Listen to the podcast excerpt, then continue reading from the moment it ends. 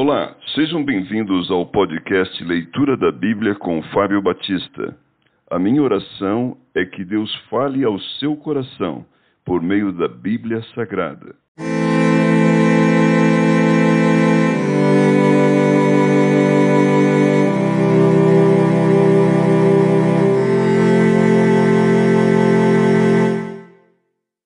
Lucas capítulo 8 As mulheres que assistiam Jesus. Aconteceu depois disso que andavam Jesus de cidade em cidade e de aldeia em aldeia, pregando e anunciando o evangelho do reino de Deus. E os doze iam com ele, e também algumas mulheres que haviam sido curadas de espíritos malignos e de enfermidades. Maria, chamada Madalena, da qual saíram sete demônios, e Joana, mulher de Cusa, procurador de Herodes, Susana e muitas outras, as quais lhe prestavam assistência com os seus bens. A parábola do semeador. Afluindo uma grande multidão e vindo ter com ele gente de todas as cidades, disse Jesus por parábola: Eis que o semeador saiu a semear, e ao semear uma parte caiu à beira do caminho, foi pisada, e as aves do céu a comeram. Outra caiu sobre a pedra, e tendo crescido, secou por falta de umidade.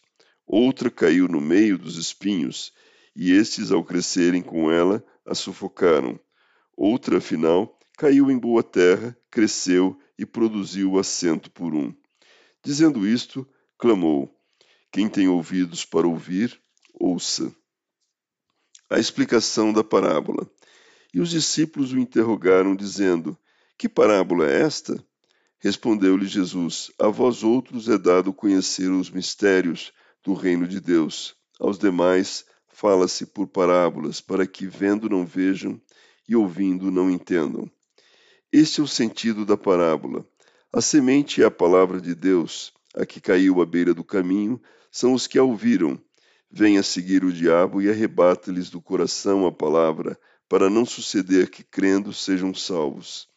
A que caiu sobre a pedra são os que, ouvindo a palavra, recebem com alegria. Estes não têm raiz, creem apenas por algum tempo, e na hora da provação se desviam.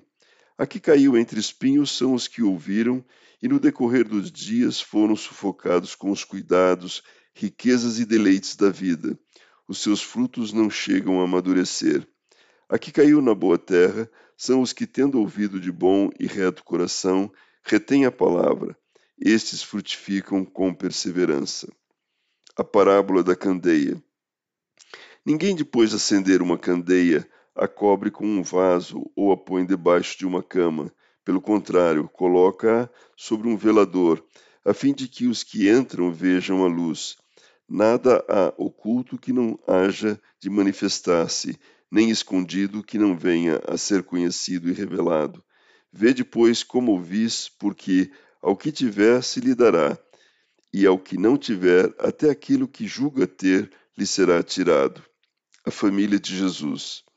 Vieram ter com ele sua mãe e seus irmãos, e não podiam aproximar-se por causa da concorrência do povo. E lhe comunicaram: Tua mãe e teus irmãos estão lá fora e querem ver-te.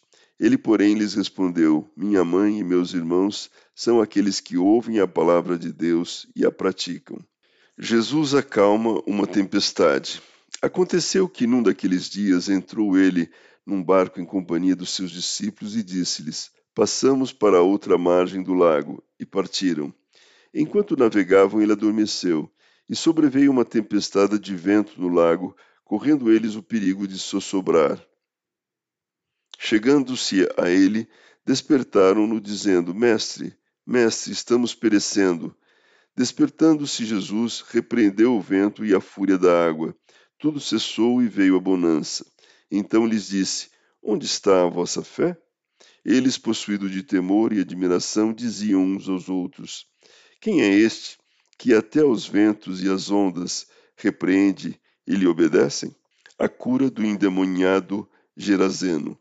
Então rumaram para a terra dos Gerazenos, fronteira da Galiléia. Logo ao desembarcar, veio da cidade ao seu encontro um homem possesso de demônios, que havia muito não se vestia nem habitava em casa alguma, porém vivia nos sepulcros. E quando viu a Jesus, prostrou-se diante dele, exclamando e dizendo em alta voz: Que tenho eu contigo, Jesus, filho do Deus Altíssimo? Rogo-te que não me atormentes, porque Jesus ordenara ao espírito imundo que saísse do homem, pois muitas vezes se apoderara dele. E embora procurassem conservá-lo preso com cadeias e grilhões, tudo despedaçava e era impelido pelo demônio para o deserto.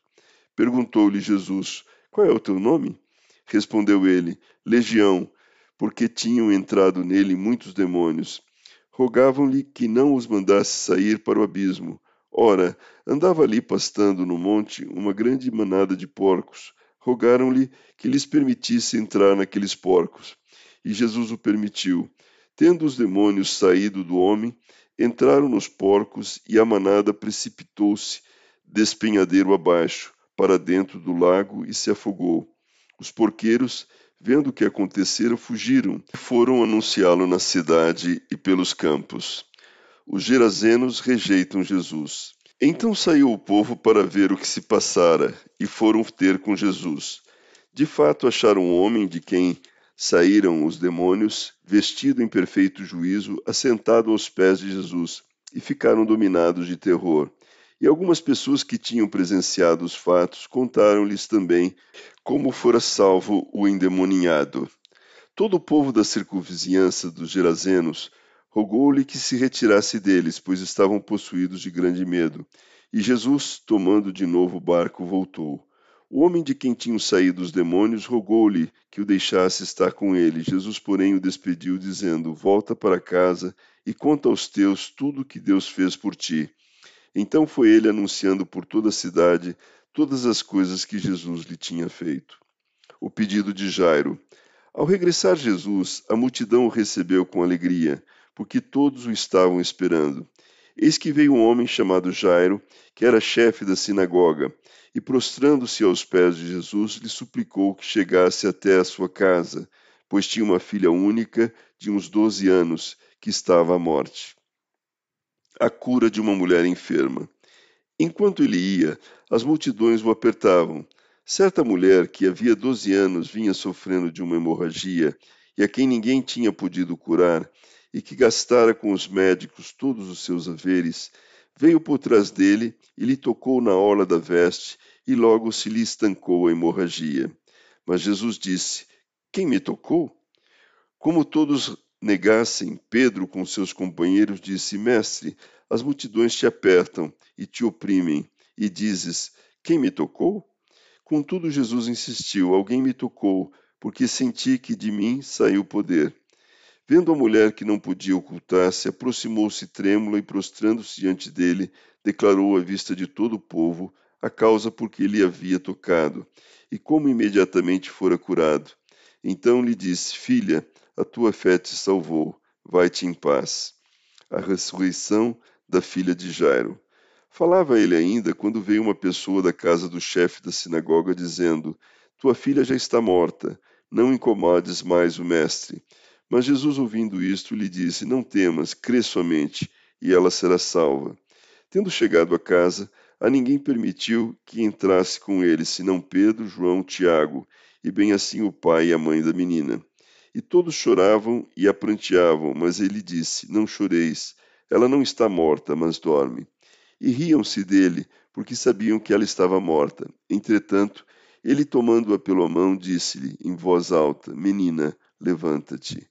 Voltou-lhe o espírito, e ela imediatamente se levantou, e ele mandou que lhe dessem de comer. Seus pais ficaram maravilhados, mas ele lhes advertiu que a ninguém contassem o que havia acontecido.